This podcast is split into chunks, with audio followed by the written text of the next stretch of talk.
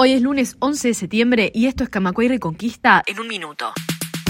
Los ministros de la Suprema Corte de Justicia indicaron que en la rendición de cuentas se dará una pérdida del 12% de su presupuesto en inversiones, gastos y remuneraciones. Los recursos para las inversiones del Poder Judicial cayeron 27,9% en tres años, la pérdida para gastos de funcionamiento 56,3% y en remuneraciones es de 3,1% más baja en relación a 2019.